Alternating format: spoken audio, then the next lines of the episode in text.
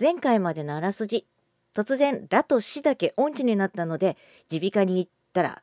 とりあえず様子見てくれる？ということで様子見の日々です。今過去のやつ聞いたらめっちゃ声枯れてる。オリエヨークのボーン皆様こんばんはオリエヨークです。始まりましたボイスデリバリー。この番組はいつかガンダムの主題歌を歌ってやる目開けて夜な夜なでっかい目を語っております。インディーズシンガーの私オリエヨーコがお送りする4分間のトーク番組となっております。毎週取り留めもなくテーマに沿ってお送りしておりますので今週もどうぞよろしくお付き合いください。はい。前回の続きなのでタイトルはこちら。ラとシが出ない。中間報告。うーん。ラとシがねひっくり返っちゃって。ピッチが取れない問題。結論から言うと全然治ってないわけですよ。いやーほんと参ったねこりゃって。でねまあボイトレの先生にはまあ声なんで違うかもしれないけどジストニアっていう感じかもしんないねってね、えージストニアが何かっていうと思ったように筋肉が動かせなくなって楽器が弾けなくなるってやつなんですよ。で私声なんでちょっと違うかもねって言われながらいろいろねネットで同じ症状の人いないかなってちょっと探してみたんですよ。そうしたらですねなんかが過小時機能性発生障害っていう全く私と同じような症状になってる方々が結構いらっしゃるってことが分かってうわーそっかーって。でも治療法とかねまだ全然確立してないらしいよ。耳鼻科の先生にもね先生曰く発声障害はそんな局地的になるもんじゃないらしいんですよね。ただ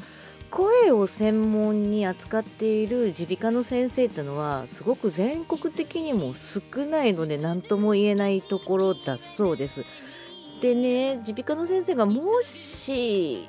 なんだったら大学病院の先生に紹介状を書くことはできるんだけれどもとりあえずはいろんな要因を全部試して取り除いてみてから考えるのもいいんじゃないかなっていうことで引き続きね生体にとても良いっていうお薬をもらいつつ通っておりまする、うん、全部で3週間ぐらい経ったのかな。そしたらですねちょっと腫れぼったかった喉の違和感はだいぶ取れてきました。で思いつく限りのストレスだとかいろんな原因をね調べてめっちゃ肩が凝ってるし首の筋だとかもう携帯とかねパソコンの見過ぎでね目が疲れててこわばってるから重点的にねリンパマッサージしたりとか体をよく温めるとか寝不足をなるべくしないとかまあいろいろ手は尽くしているところではありますね。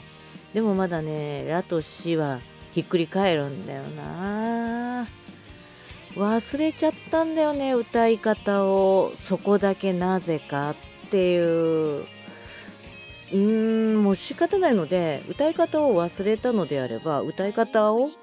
探すしかないのでいろいろねあの手この手を尽くしつつ今やってるのはラとシの音だけ地声寄りのミックスボイスに切り替えるっていうやつを試してはいます。前々からねやろうとか思って練習はしてたんですけれど本腰入れてねやってなかったんですよね。だってその頃はさ普段の歌い方した方が楽に出るからさわざわざさ